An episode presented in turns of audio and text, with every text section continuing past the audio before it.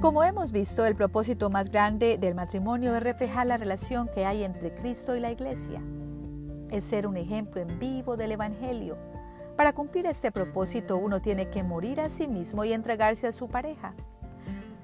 La palabra del Señor en el libro de Efesios capítulo 5 versículos 1 y 2 dice, Sed pues imitadores de Dios como hijos amados y andad en amor como Cristo nos amó y se entregó a sí mismo por nosotros, ofrenda y sacrificio a Dios en olor fragante. Bienvenidos al capítulo 19 de nuestra serie, El propósito de Dios en el matrimonio.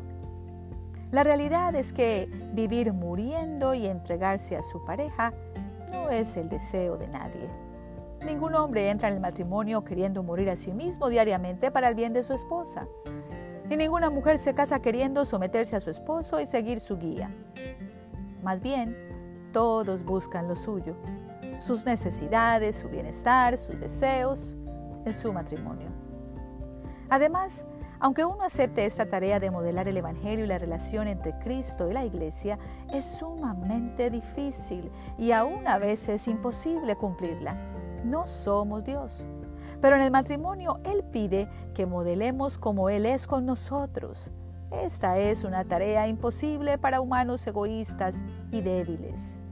Entonces, ¿cómo podemos conseguirlo? ¿De a dónde sacaremos la motivación?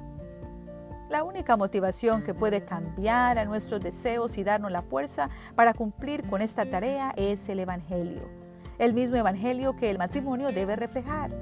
Es la motivación y el poder que nos puede capacitar para vivir así en nuestro matrimonio.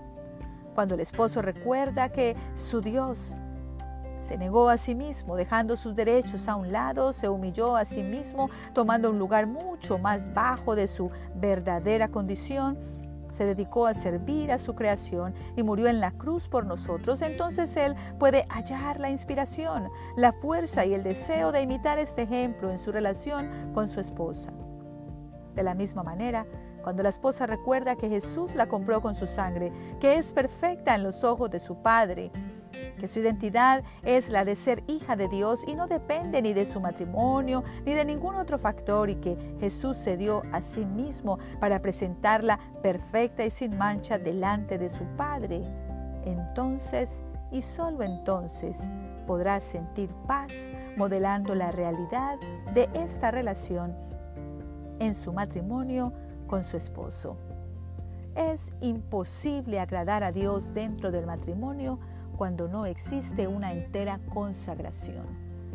Lo bueno de todo el asunto es que al acercarnos a Dios con la motivación correcta, el deseo profundo y un corazón genuino, encontraremos las herramientas para modelar en nuestro matrimonio la relación entre Cristo y su iglesia.